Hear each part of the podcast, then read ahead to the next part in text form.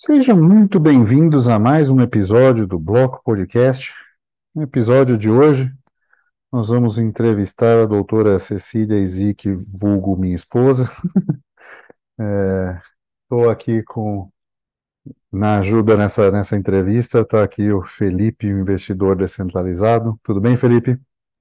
Tudo tranquilo. Vamos lá. Vou, vou, vou mediar essa panelinha aí, né? Vocês, mas tudo bem. Olá, boa noite. Oi, Felipe. Oi, marido.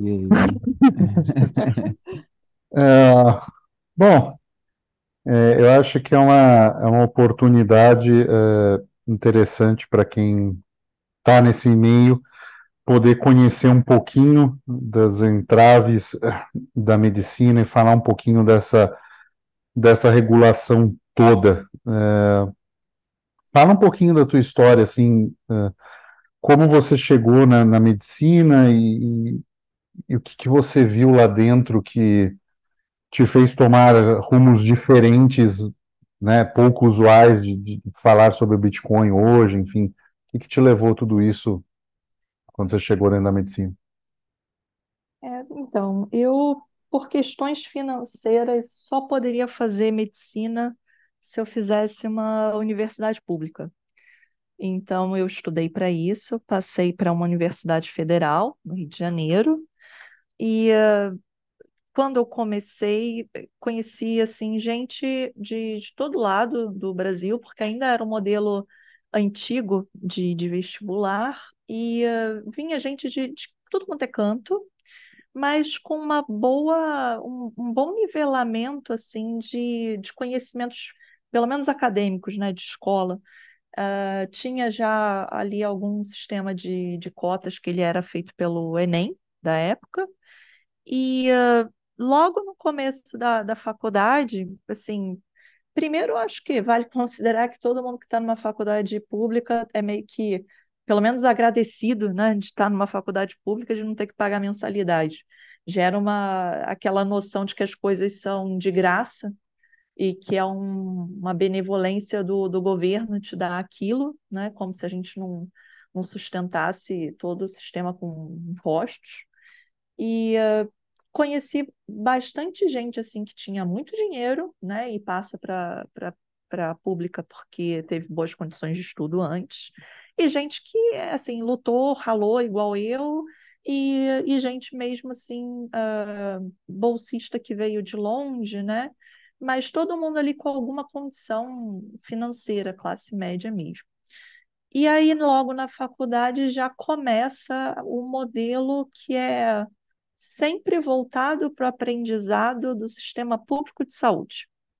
Você aprende a pensar, a trabalhar e, e agir dentro de um contexto de sistema público de saúde. A gente não é ensinado a lidar com sistemas privados, né? plano de saúde ou particular que seja, isso não, não passa pelo cabedal de, de conhecimentos, né? exames complexos, é, oportunidade de fazer coisas que, que, que o sistema público de saúde não passa para gente, né? que não, não oferece para gente.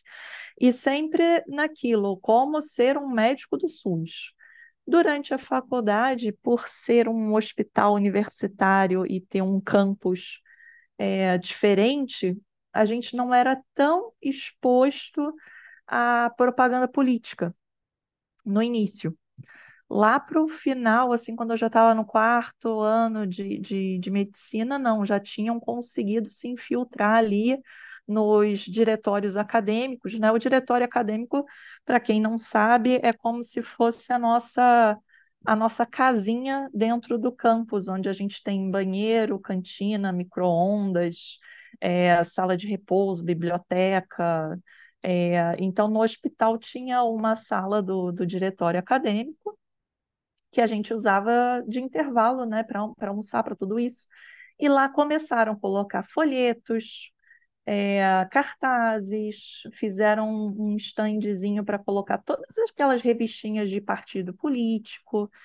Uh, e aí isso evoluiu para gente vir de fora querer fazer é, tipo palestra em grupinhos aqui, né? Grupos grupos fora da, da universidade paralelos para lidar com isso. Teve uma vez que a gente arrumou uma briga danada, porque uh, deram a ideia das meninas fazerem uma, tipo uma caixinha de sapato, com tipo uma urna de caixinha de sapato, assim, em que as meninas deveriam denunciar machismos e o que elas consideravam como assédio que elas sofreram, de forma anônima.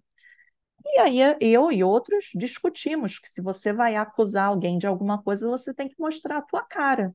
Você não pode só sair por aí é, é, falando qualquer coisa de qualquer um sem mais nem menos. É o nome, a honra da pessoa que está ali, né, em jogo. E uh, aí a, a, resposta era de que, ah, mas ela pode ter vergonha ou ter medo. Eu, então faz o seguinte, vai na polícia, porque se é uma coisa séria, grave, precisa ser feita alguma coisa a respeito. Agora, ficar falando de forma anônima, pelas costas, sem, sem mais nada, só pela, pela noção de se fazer, é, colocar os outros como é, pessoas ruins, sem ter nada que, que suporte isso, isso, isso é calúnia, né?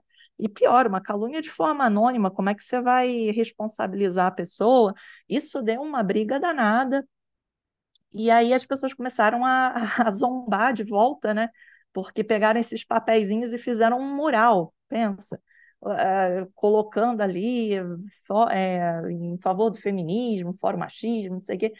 Os meninos pegaram e começaram a desenhar a figurinha de, de pênis no mural inteiro. E é... Na quinta série no hospital universitário, né? Linda essas é. coisas. Esses são os médicos de vocês. É. Esses caras que te entuba quando você está inconsciente. É. Legal. É, essa é o médico mulher e esse é o médico homem. É. Do... Então, é, tinha essa, essa coisa assim do pessoal ainda é, lutar contra, porque tinha acabado de chegar, né? Mas isso vai é, cansando, porque se você é uma pessoa séria, você tem mais o que fazer do que ficar desenhando pênis no mural do diretório acadêmico. Né? Você tem que estudar, fazer teu estágio, cuidar da tua vida, nego se lasque. Uh, mas sempre teve uma, umas coisas assim. Aí resolveram fazer greve. Olha a greve dos funcionários públicos. Eles queriam fazer greve porque iam implantar um sistema de administração dos funcionários, em que eles iam ter que eh, fazer eh, ponto por biometria.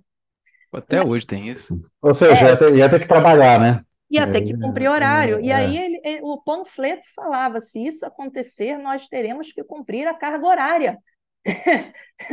Assim, é, eles falam sem problema nenhum que eles não querem cumprir a carga horária para a qual eles foram contratados. E eles foram lá no hospital fazer piquete no anfiteatro geral que fica do lado do centro cirúrgico e da enfermaria de recuperação de cirurgia, pensa.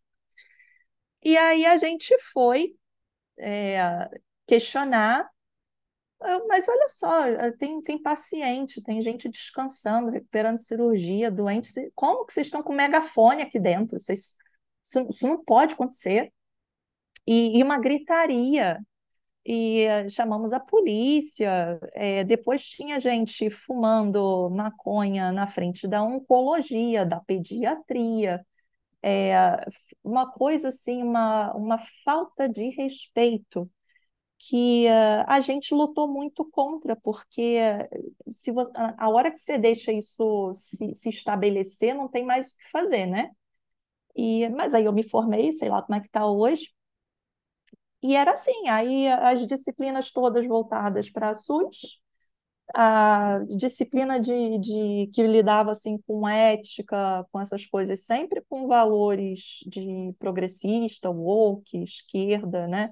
Professor de pediatria falando que a gente devia ser obrigado a trabalhar exclusivamente para o SUS nos dois primeiros anos de formado, porque a gente fez é, pública, e eu falando, você já ouviu falar sobre trabalho análogo à escravidão, né?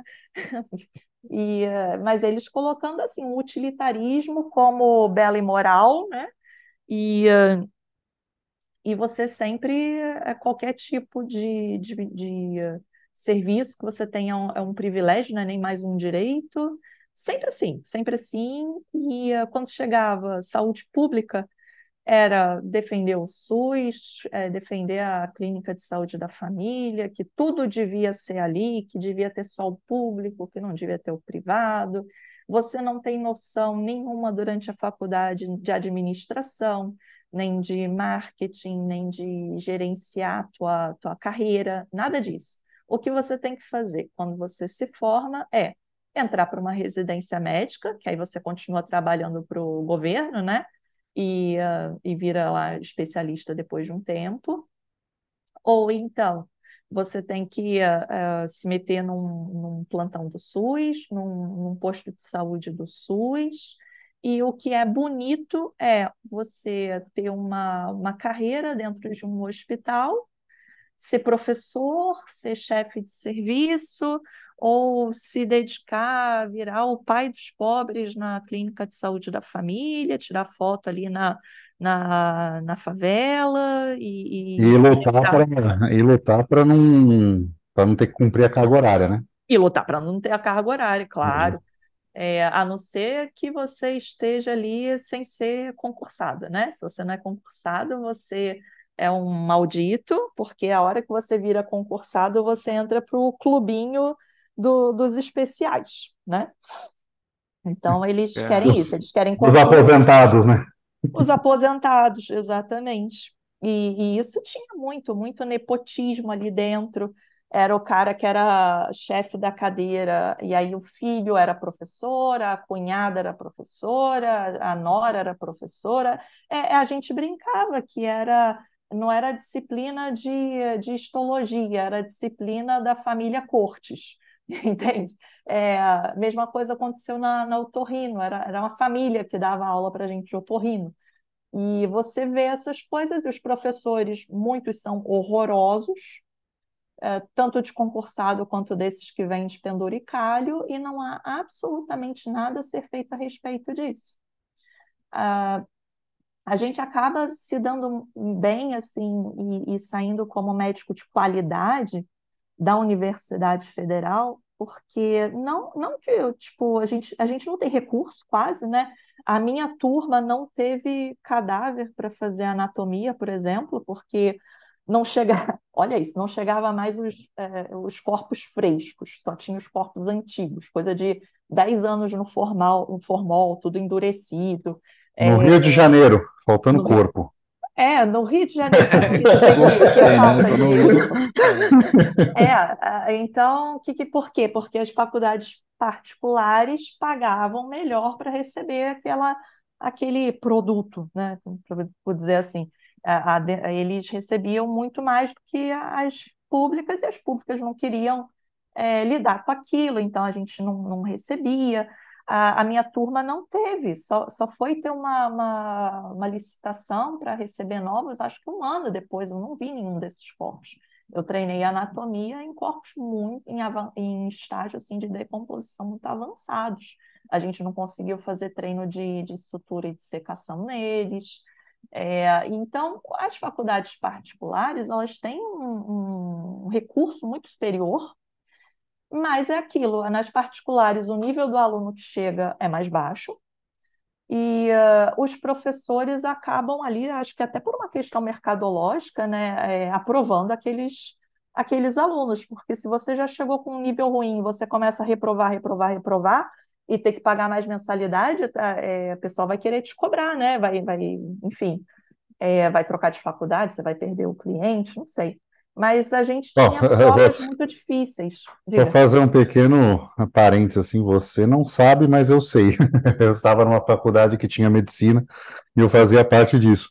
É, haviam reuniões acadêmicas de, de, de discussão do que, que ia ser ensinado, e essas reuniões tinham a presença dos alunos e dos pais dos alunos, tá? Então é, é, é nesse Sensacional é nesse nível que a coisa é, é definida, assim. Mas vou te dizer, a, faculdade muito boa, 50 por vaga, e formava um excelente curso. Uh, preocupado justamente em cima disso que você falou, uh, dos professores serem muito bons, independentemente de qualquer coisa, e dos alunos que faziam estágio num hospital público uh, de São Paulo, terem referência, hospital referência, terem a vivência das coisas que efetivamente deveriam ter. Então, assim, era uma galera que pagava, mas era uma galera que pagava preocupada com o que ia aprender, sabe? Assim, era, era, Tá. era, era, era bem diferente. Assim, existe esse, esse ponto Claro, também, sabe? Assim, claro. o, o dinheiro pagar a excelência, sabe? Claro que, claro que sim. A, a questão é que essas facu... existem muitas, né? Hoje em dia, então isso acaba gerando também maior competitividade.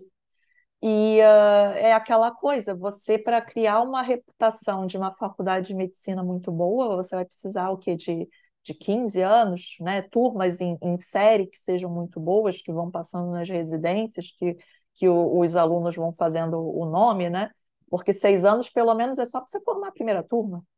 E, ah, É, mas, assim, com eu- certeza, para você atrair, poder cobrar, né, tudo isso, por exemplo, a Estácio de Sá no Rio de Janeiro era muito boa.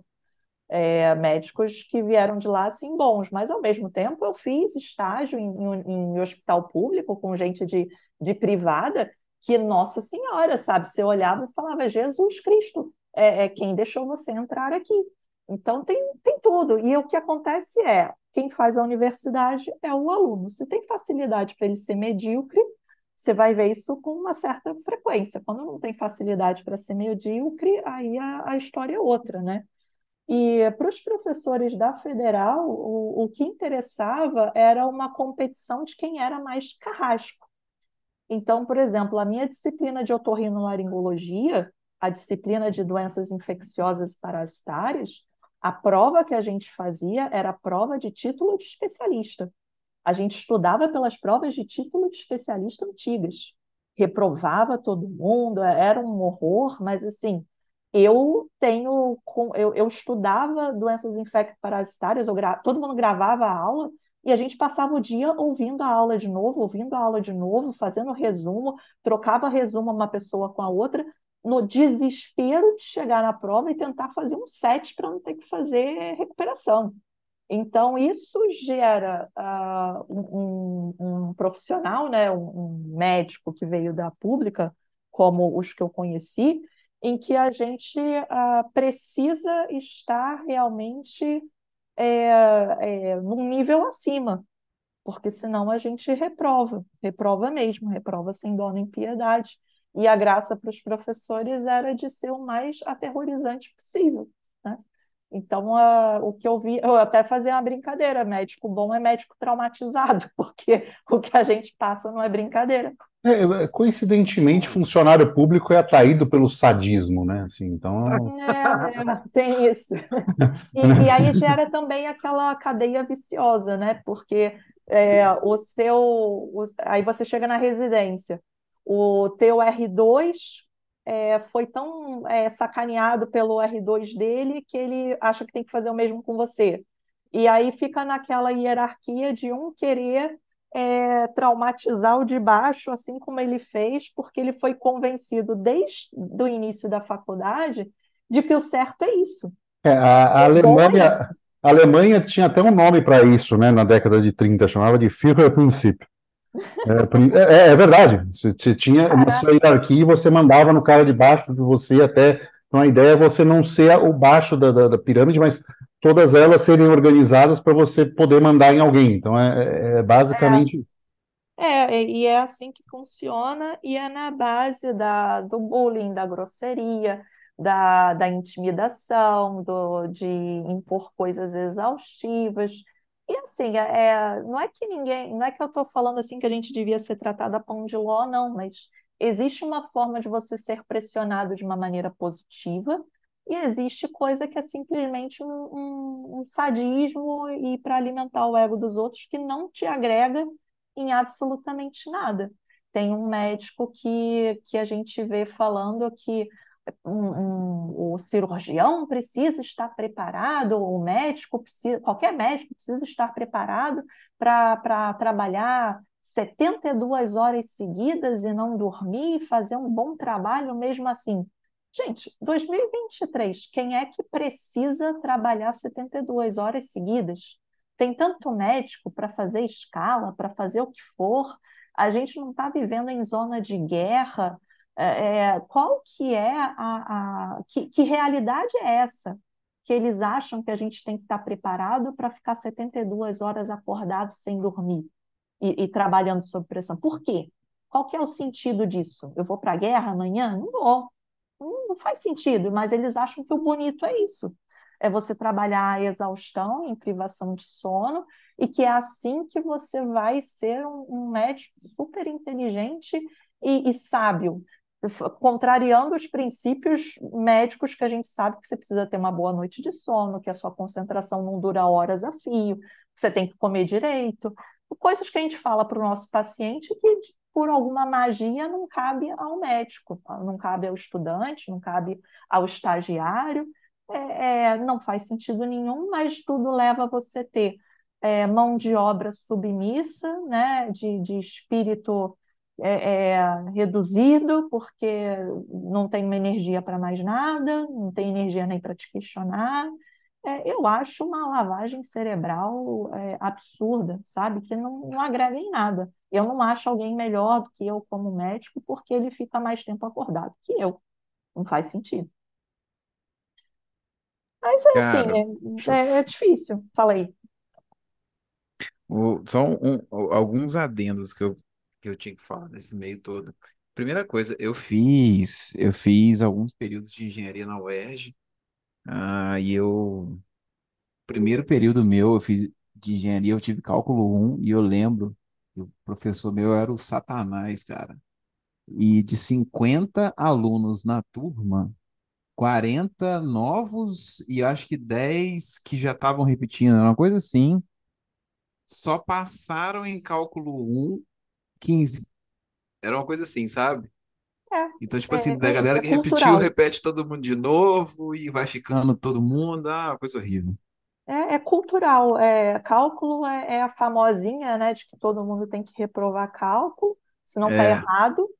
É, e, e, e você vê que a pessoa que está te dando aula, que vai te reprovar, não necessariamente está te dando uma aula maravilhosa, não. Você fica olhando e pensando que aquela pessoa ia reprovar junto com você, não, longe disso. Ih, né? E, cara, e você sai dessa matéria E, e você vai perceber depois que aquela, aquele dramalhão era desproporcional. A cálculo não faço a menor ideia, mas, é, por exemplo, na, na- aí você me corrija, né? Não sei como que é cálculo um, 2, 3, não sei quantos que tem, inclusive. é, sou ignorante nisso, peço desculpa, mas na medicina, por exemplo, aqui deixava todo mundo é, a reprovar, reprovava mais da metade da turma, era, por exemplo é, imunologia, que é muito importante? É.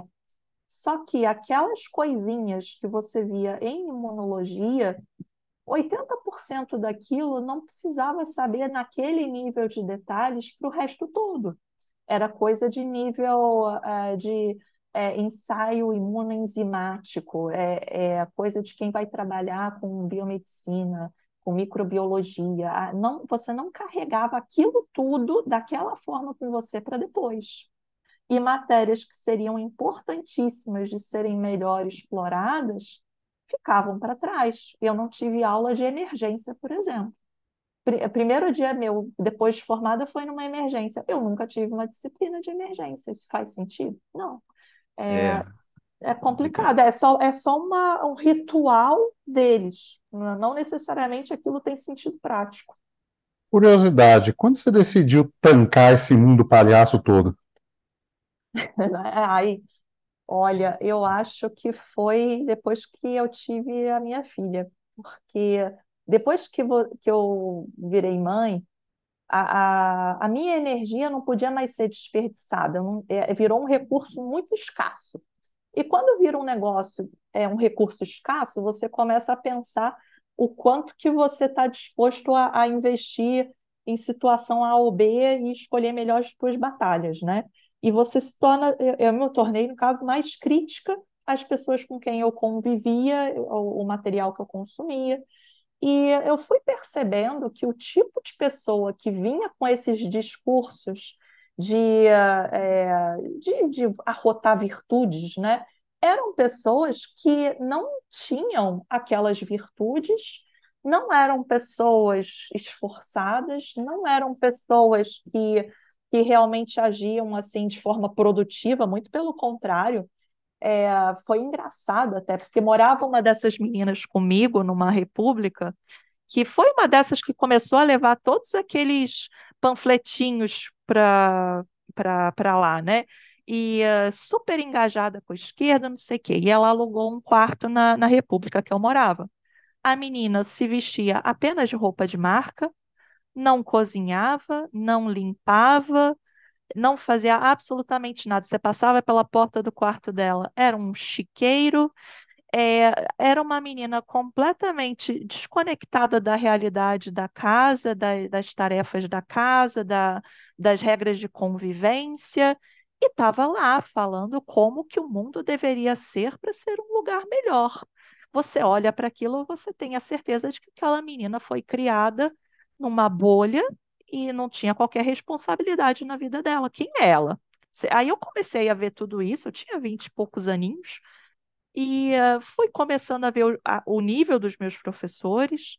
Na hora de fazer estágio, você vê o nível dos funcionários e como esses tais serviços públicos funcionavam de fato. Quem que ficava escondido no quarto sem trabalhar, né, e, enrolando o serviço, jogando serviço para os outros. Quem que tomava condutas que a gente considerava como eh, inadequadas, né? Eu tive uma professora que eu não sei por que ela era adorada e é ginecologista, e a gente estava na prática de ambulatório de gravidez de risco. E tinha uma moça que tinha HIV, estava grávida e tinha uma secreção ali vaginal que a gente viu no, pelo exame especular. A professora falou: Nossa, eu preciso chamar o dermatologista para poder olhar você, tá bom? Espera só um minutinho. E deixou a gente lá e com a mulher lá com o espéculo, deitado com as pernas para cima e o espéculo, aquela situação que é extremamente desconfortável e a gente lá com ela, sem, é, ninguém tinha o que falar, aquele silêncio desconfortável, porque a consulta já estava feita, precisava saber aquele diagnóstico para dar cabo. A gente também não podia fazer nada porque a gente era só aluna e ela ficou lá. Passou cinco, passou dez, olha, passou meia hora. Eu falei, olha, eu horror. vou tirar isso daqui da senhora. A senhora pode ir no banheiro. é, quer que busque uma água? É, aguarda aqui sentadinha com, com um avental ainda. A gente busca uma água para você. E a minha colega vai procurar a professora porque deve ter acontecido alguma coisa, tá bom? E aí a minha, a minha colega de turma saiu, foi procurar, achou a tal maravilhosa professora tomando um café lá num lugar completamente longe da dermatologia, animadíssima, batendo papo. Então, é, é, isso para mim, né, isso não é uma boa professora, não é uma boa médica, não é atitude nem um pouco profissional. Se ela precisava da- do conselho de um, de um outro especialista, ela tinha que ter ido direto lá, concentrada no trabalho dela. Agora, isso é só um exemplo que eu dou para vocês do período todo que eu fiquei lá, né? E eu comecei a, a falar: eu não quero ser igual a essas pessoas. Eu faço questão de não ser confundida com essas pessoas. E eu comecei a bater de frente. Eu comecei a responder, eu comecei a questionar, eu comecei a levantar e falar que eu não concordava com aquilo, que eu não ia fazer daquela forma é, colocavam a gente para que a gente chegasse mais cedo que os professores, que chegasse mais cedo que os residentes, que chegasse mais cedo que os monitores, completamente desacompanhados, nós lá sozinhos, alunos, para começar a tocar o serviço sem mais ninguém lá, que tivesse tudo pronto quando eles chegassem. Você consegue imaginar tua avó, tua, tua mãe, teu filho lá internado é, você, você quer que seja bem cuidado, seja bem tratado, e quem está lá, por melhor que seja a minha boa vontade no quinto ano de medicina, eu sou uma aluna no quinto ano de medicina. E se eu deixo uma coisa passar? Se eu anoto uma coisa errada? Se, se eu faço alguma coisa que, que, que não devia, ou deixo de fazer uma coisa que eu devia? Qual que é a minha responsabilidade? Eu tenho, a minha responsabilidade chega na hora da aula, ué. E, e os outros que não estão ali? Então, a, a verdade é que a gente começou a, a ser médico antes da gente ser médico. e a, a gente tinha que se virar com aquilo. E um dia veio uma das colegas brigar comigo, porque eu cheguei 8 e 5 e todo mundo chegava às 7 e meia. Eu falei: meu horário é, é 8 horas. Se você vem mais cedo e você concorda com o que estão fazendo, isso é um enorme problema seu. Eu não concordo e eu não vou fazer isso. Eu vou começar a fazer as minhas atividades quando chegar um professor aqui e me disser que quer para eu fazer e ele vier junto. E não fazia. Eu comecei a virar uma persona não grata. É, as pessoas que gostavam de mim foram diminuindo, assim, não que gostavam, né, mas que é, conviviam, falavam, interagiam comigo. E, uh, mas claro que isso me aproximou de outros que pensavam de forma parecida e que se sentiam mais confiantes também de se impor, sabendo que não estavam sozinhos. É, debate sobre aborto, né? Eu falar isso é um absurdo, eu sou contra aborto, vocês não estão falando lé com isso não faz sentido. E uh, falar sobre saúde pública e discutir que aquela é, medida não fazia sentido que, que adianta você colocar aquele monte de clínica e, e se as pessoas não têm saneamento básico? Por que, que você acha bonito ter dois médicos para tratar 20 mil diarreias por ano, em vez de pegar esse é, recurso público e investir em saneamento básico? Por que, que vocês acham bom aumentar a população da comunidade? Como que alguém acha isso bom? É, e, e, assim eu fui uh, criando atritos até o ponto em que eu percebi que não valia mais a pena, porque aquilo, aquilo ia vencer hum, de qualquer forma, e que valia mais a pena eu passar despercebida até aquilo ali terminar e eu ir embora, que foi o que aconteceu no, no último ano. Então, é, a gente come... eu comecei assim a querer me revoltar, a querer me impor os meus ideais e as coisas que eu não concordava, até o ponto em que eu comecei a perceber que aquilo tinha uma raiz política que aquilo tinha um ponto de agenda né, de, de progressistas, que aquilo ali uh, não ia ser resolvido por um debate acadêmico, que não era ciência que estava sendo discutida e implementada ali, que era uh, guidelines que, que vinham de consensos do governo. E olha, se vocês me deixarem contar do projeto de extensão que eu fiz por dois anos de saúde pública, é, assim, os professores que faziam esses projetos de extensão eram profissionais muito ruins. E foi ali que eu percebi que a construção de estudos científicos era uma fachada. Começa a chegar a um ponto muito bom agora, hein? É, eu fiquei curioso com uma coisa além, assim. Ah. Como é para você chegar numa comunidade como a do Bitcoin e ver o radicalismo justamente nesses pontos? A pessoa querendo mandar do jeito que você quer gastar o seu dinheiro, com um discurso é, parecido de uma falsa virtude e, e, e afins. Como é isso nesse momento da sua vida hoje, assim, já vacinada por esses anos de, de, de é. socialismo, por assim dizer?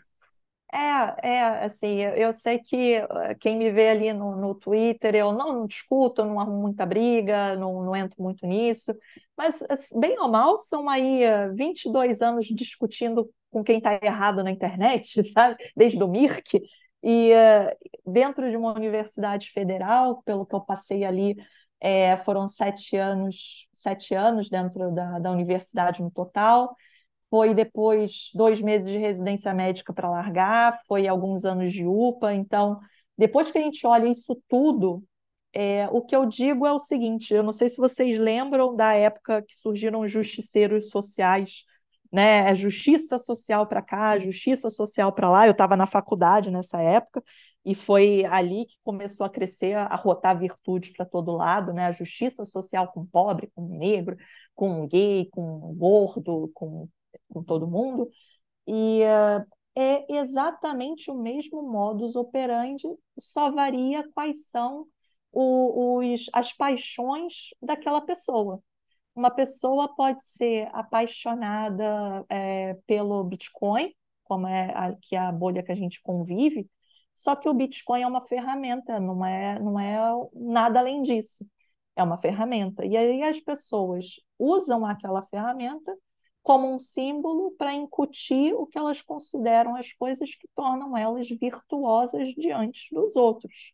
É, é porque você é libertário, e aí o Bitcoin para você é o salvador da, da pátria e só pode ser libertário se usar o Bitcoin, porque o Bitcoin é que permite que exista um libertário, é porque você acha que é, é, o único jeito de você acumular posse, propriedade e se defender dos teus inimigos, mas aí tudo bem quem, se, se quem usa Bitcoin for é, é, ao, ao nível dos teus interesses pode ser qualquer um, ou você acha que o Bitcoin é, pode ser ali para você uma forma de você ganhar notoriedade, ser uma autoridade, ser uma influência?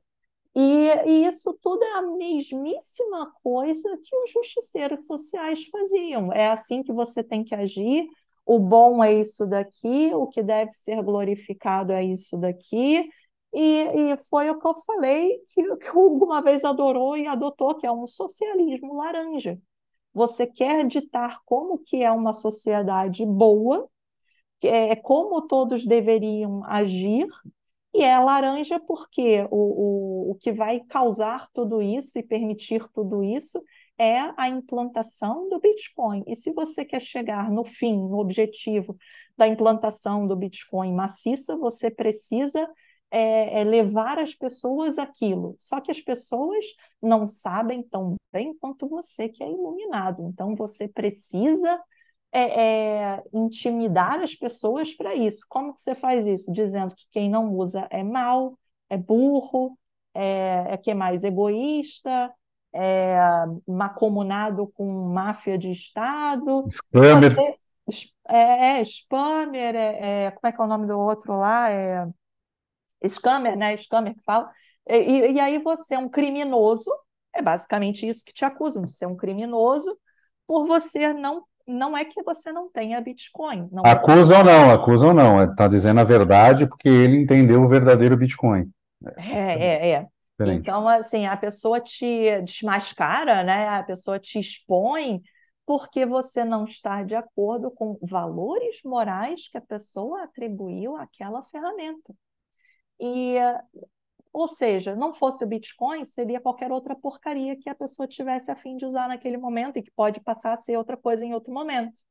Muitas pessoas não fazem isso de forma consciente, da mesma maneira que tinha muitas pessoas na minha universidade de medicina que eu tenho carinho até hoje, só que eu não posso conversar com elas e elas não querem conversar comigo e elas ignoram que eu existo só me resta ter boas memórias das coisas legais e boas que eu sei que elas têm, mas que elas estão perdidamente apaixonadas e convencidas de que elas detêm a verdade sobre o que é a virtude. E elas têm certeza absoluta de que eu sou inimiga do bem, porque eu não concordei com o que elas falaram. Elas têm uma limitação de inteligência emocional em perceber que você ter conceitos não quer dizer que você tem uma verdade absoluta. E é isso que o socialismo faz muito bem: colocar conceitos como verdades absolutas. Eles querem dizer para você que uma determinada coisa é assim, sendo que eles uh, não, não colocam premissa, não colocam nada que estabeleça aquela conclusão, é simplesmente a premissa. Aquela é a premissa verdadeira, aquele é o conceito verdadeiro que não admite nenhum tipo de contestação, porque é obviamente a verdade. Se você coloca algo como verdade incontestável, qualquer pessoa que conteste aquilo é um mais completo lunático ou mal intencionado. E é assim que eles fazem para descreditar qualquer outra pessoa. E, e isso é, para mim, a, a, sempre foi a arma do comunismo. Foi, é, é assim que eles conseguem conquistar as coisas, intimidando pessoas que têm ali algum tipo de insegurança ou necessidade de se afirmarem como boas pessoas diante dos outros ou de si mesmos, mas que não têm a coragem de, de questionar é, é, coisas e, e, e também há muitos, não vou falar todos, não tem nem uma habilidade intelectual para fazer esse tipo de análise. E aí não tem como elas fugirem daquilo, sempre vão ser reféns. Tanto que essa galera, se você for olhar, o pessoal sempre repete a mesma, a mesma frase, mas se você bate de frente, a pessoa ela não consegue embasar aquilo que ela fala naquela frase. Ela não tem argumento a favor daquilo, ela só repete. Ela só É, tem, repete. tem, tem umas coisas interessantes que, assim, recentemente eu, eu, eu solto umas coisas, assim, para deixar bater, né? E é é só você inverter. Se você inverte a maneira com que você diz, eu, falei, pô, a mineração está aqui, está com esse hash rate alto, mas assim que aparecer um negócio, ó, tem muita gente minerando em condições subhumanas, não sei o quê, e, e assim que tiver alguma coisa que pagar mais, vai migrar a mineração do Bitcoin, e aí a rede não vai ser tão segura. Ah, mas isso é óbvio, todo mundo sabe disso, mas não tem mesmo, porque os incentivos são assim, é, então o preço importa. Então o que garante a segurança que você vive dizendo é porque o preço do Bitcoin importa, porque senão esse hash rate todo não estava lá. Aí buga, entendeu? Buga porque quando você, quando eles falam isso, eles querem incutir um valor de virtude de que eu sou leal ao Bitcoin, aconteça o que acontecer. É isso que eles querem dizer. E aí, quando você fala que valor e, e preço, na verdade, é, é, não tem a ver com isso, e, a, e esse bordão que expressa a tua lealdade como uma coisa virtuosa ao Bitcoin, na verdade, não se sustenta porque o valor e o preço querem dizer outra coisa. Se você está afim de se grudar no Bitcoin, aconteça o que acontecer, ok, mas dizer que valor e preço não importam é outra situação. E quando você é, separa os conceitos, quando conceitos são é, questionados, definidos, apresentados com ideias concatenadas, uma das coisas mais comuns que a pessoa te responde é: não, mas isso aqui é modo de dizer. Modo de dizer é quando convém, né? É, é subverter é o que eu quero só, né? É politicamente correto. É o correto de dependendo do meu modo de dizer, entendeu? Assim, É, e aí é óbvio que o valor e o preço importam. Você está querendo me dizer que, que o negócio é tua garantia de, de segurança e manutenção da tua propriedade, tua, tua aposentadoria, tua herança para teus filhos, tua, tua forma de, de fugir, teu, teu ticket de fuga numa situação extrema. É, é, e aí o, o preço não vai importar? Qual que é o sentido de você me dizer isso? Se o preço não importar e aquilo ali for tudo que você tem de riqueza e não tem e o preço é, é, caiu vertiginosamente e, e cadê a tua liberdade financeira então é, é uma coisa muito simples de você dizer que que aquilo ali é óbvio que é uma frase de bordão que serve apenas para a pessoa é, usar como hino de, de entoação de que eu sou leal ao Bitcoin, como se lealdade a uma ferramenta fosse uma coisa que me destacasse moralmente do resto. E assim, é porque a pessoa quer colocar as paixões dela em cima daquilo. E ela vai criar toda uma fábula em torno disso. É o Bitcoin para uns, é a justiça social para outros, é abraçar a árvore para outros tantos, é ser vegano para os outros. E por aí vai, cada um vai achar um negócio que, que imprime ali, implica ali o valor que ele dá para si mesmo e exterioriza daquela forma e você é, tem que identificar essas pessoas.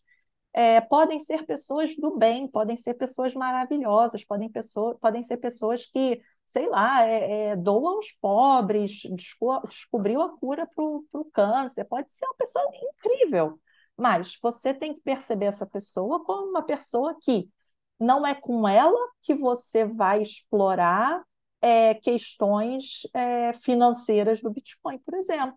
Não é ela que você vai escutar na hora de tomar decisões relacionadas ao Bitcoin, porque ela não decide de forma racional, vendo aquilo como uma ferramenta para outros fins. Ela vê aquilo como um objeto de afeto. Cara, aconteceu um negócio ah, essa semana, eu não lembro que, aonde que foi, mas alguém postou assim, ah, não, porque para usar o Bitcoin da forma correta, você tem que estar alinhado com princípios de moralidade superiores.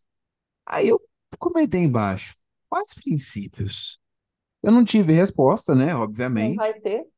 É, e, e, tipo assim, aí eu, eu fiz uma postagem, a qual ainda não foi ao ar, que é mostrando um esquema lá que a Polícia Federal quebrou, que envolvia vários golpes, e os golpistas pegavam aquele dinheiro e colocavam em Bitcoin. Mas esses são os e- falsos é, então, tipo profetas, assim, vai, vai- cadê a moralidade? Ué, e Mas esse- esses aí não são bitcoinheiros de verdade. Ah, é verdade. Tá certo. Você não, você não tá, É, você não tá prestando atenção, eles não são bitcoinheiros de verdade. É, nessas horas eu falo, Guilherme Bandeira, queremos você aqui para conversar sobre moralidade. Ah, mas ah, é, tá, vamos falar de moralidade. É, de novo, né? Pegar uma ferramenta e incutir a ela uma, um valor humano, né? E ah, aí é, foi até que eu coloquei esses dias, gente. no- é, por que que vocês estão falando que o único jeito de você ser é, libertário, de você ser, ser moralmente superior é se você não alimentar o sistema Fiat? Aí as pessoas que postam isso, ou são pessoas assim que são até é, donas de, de, de mineradora, ou então elas são sócias, ou então elas trabalham em função de, de marketing disso, de educação, de venda de produto, elas, elas ganham o dinheiro delas em função disso, e aí elas falam um negócio desses que, por exemplo, eu ganho em Fiat, eu vivo em Fiat, então é, eu não sou libertária e eu não entendo o Bitcoin e, consequentemente, eu sou uma pessoa inferior. Mas quem é que quer me pagar em Bitcoin? Não, né? Aí quer me pagar em, em euro ou real para pegar a nota fiscal, olha lá a nota fiscal, para pedir reembolso do plano de saúde. E aí a coisa muda de figura. Por quê? Porque é óbvio que ela quer proteger o patrimônio dela, ela está certa de proteger o patrimônio dela. Eu dou o raio da nota fiscal, tá tudo bem. Mas não vem me dizer que por eu ganhar em Fiat e eu viver em Fiat quer dizer que eu estou macomunada com um sistema comunista e a favor do Estado e alimentando Leviatã. Eu sou outra vítima. Então você começa a colocar aí princípios morais de só viver em função de Bitcoin, mas você, você ainda precisa comprar pão, você ainda precisa de, de gente que, que presta outros serviços, e essas pessoas não estão sendo remuneradas em Bitcoin. Acumule satoshis. Beleza, como é que eu vou acumular satoshi na mesma intensidade e, e brilhantismo que você, se eu não posso viver em Bitcoin igual você? É- Aí vira uma coisa muito idiota porque você está pregando para as paredes, porque aquele discurso não faz sentido e não tem como ele ser aplicado. Se uma coisa não, é- não tem como ser aplicada e ela é irreal, você está falando bobagens, você está perdendo o teu tempo. Para quê? Para ser aplaudido por outras pessoas que vão dizer que isso é modo de se falar. Gente, modo de se falar por modo de se falar, não abre a boca para falar bobagem. Usa sua, sua, sua voz, suas palavras para coisa mais útil, está desperdiçando. É, e aí é o tal do imperativo moral, Felipe, uma coisa que me deixa alucinada de ver é que gente que, se você apertar um pouquinho, a pessoa não tem nada de libertária nem anti-Estado, não. A hora que ela tivesse Bitcoin suficiente e adquirisse algum poder, ela ia ser o próximo Estado. E, e eu ponho a minha mão no fogo sobre isso. Seria uma pessoa que tentaria exercer poder sobre os outros. Eu tenho certeza é, disso. é, Que a é um forma de se ditador que não é tem assim. força. É, se você der espaço, ele vai ser. Porque a forma dele pensar é essa. Eu sei o que está certo, então eu posso te forçar a fazer o que é certo. E se eu não posso te forçar fisicamente, eu vou te coagir, te intimidar, te é, envergonhar para você fazer o que eu acho que é bom, porque você vai ser vencido pelo cansaço de tanto ataque moral. Isso sim é um ataque moral, não é, não é expressar o que, que é moralidade, é atacar os outros, atacar É, eu, eu falei, eu falei num episódio agora há pouco, você não ouviu, né? Porque eu tô, tô longe. É, Eu falei, cara, é- é- existe um povo que é essa, o que a gente está falando aqui não chega, e não chega porque normalmente a gente está bloqueado já. E a gente está bloqueado Porque essa pessoa, para pensar desse jeito, ela precisa ignorar tanta coisa que o que a gente fala, se chega, é, é, é tá expondo, sabe? Assim, você tá, tá, expondo que o cara vive numa mentira, num mundo que é só dele e que ele tá, ele tá coagindo pessoas a fazer algo que ele acredita e não necessariamente que isso seja o certo, e que se ele tivesse mais poder, ele estaria impondo isso às pessoas. Né? Exatamente, exatamente. E, e o pior de tudo é existem pessoas que são até pessoas legais, que não têm a menor ideia de que no inconsciente delas é assim que elas estão operando, mas elas são tão perigosas quanto uma pessoa que faça isso de caso pensado. Elas são tão perigosas quanto até mais porque a pessoa de caso pensado você ainda poderia argumentar com ela e ela vê que é vantajoso ser de outra forma. Mas quem faz isso de forma inconsciente, de subconsciente, agindo ali de uma maneira mais automatizada, você não consegue argumentar e chegar numa outra, numa, num outro acordo. Essas pessoas às vezes acabam sendo muito piores. E uh, é isso que você falou, não chega o assunto nelas porque elas estão apaixonadas pelo discurso delas. E é aquilo. E ativamente, e tem uma coisa, elas estão ativamente ignorando e bloqueando o contraditório. Sim, é, é, é como, é falou, é como fala meu, falou meu psicólogo, as pessoas vão fazer de tudo para se defender de coisas que, que elas não. que agride as suas paixões. A negação é o primeiro sistema de defesa do ser humano. Se você contesta o que é a realidade, o que é o, o, a coisa que a pessoa dá, é, deposita o afeto dela, se você contesta e ataca o afeto dela, você é inimigo e ela vai se proteger de você. Eventualmente, ela vai te bloquear, ela vai evitar contato, porque aquilo ali agride e, e, vocês sabem que eles tomam isso, inclusive, como uma, uma das definições da identidade deles. Se você atacar a identidade das pessoas, elas vão refugar. E é por isso que é, eles não querem contraditório, é por isso que alguns se rendem e aceitam um discurso, são, são convencidas, e é por isso que outras pessoas preferem ignorar completamente esse assunto, porque acham que qualquer pessoa que mexe então com Bitcoin é um bando de louco. E aí você é, é, desestimula pessoas que poderiam tirar muito proveito do, do, do Bitcoin, é, porque ela olha aquelas pessoas, ela reconhece aquilo como pessoas que realmente são um ambiente nocivo, e elas não conseguem achar no meio daquela bagunça pessoas que falam de forma racional, elas começam a jogar aquela é, etiqueta de que isso aqui é assunto de, de absolutos malucos. Então eu quero ficar longe. Eu prefiro assistir o Primo Rico, porque ele tem um jeito de, de falar que ele parece uma pessoa muito mais sensata. Agora, é, é, é isso acaba sendo um problemão, porque o Bitcoin realmente ele tem muita coisa boa a oferecer. O, o, o que eu acho que às vezes que eu vejo que acontece é que a, existe né, um pessoal que é muito sensacionalista, e aí quem chega ou entra nessa religião sensacionalista ou afasta completo porque não consegue coadunar com esse tipo de coisa. Sim. Eu acho que é mais ou menos essa. É exatamente isso. As pessoas buscam ambientes em que elas tenham afinidade. Se a pessoa tem uma afinidade por esse tipo de comportamento, ela vai parar numa igreja de fanático, ela vai parar num culto, ela vai parar num, num ciclo, círculo Wicca vegano de abraçar a árvore, porque aquilo ali são as coisas que ela gosta, e aí ela quer ficar ali no meio da galera dela, entendeu? E, e é, isso é humano. É assim que é assim que surge fã de heavy metal, de, entendeu? As pessoas vão fazer isso. Isso é humano. É, o problema é que algumas pessoas, em vez de ir num show de heavy metal e ficarem felizes, elas se envolvem em atividades que são extremamente nocivas para elas e para a sociedade depois, né? É isso que é, isso que é um problema que a gente tem que identificar e, na medida do possível, a gente tem que fazer os contrapontos, desde que aquilo ali não nos prejudique.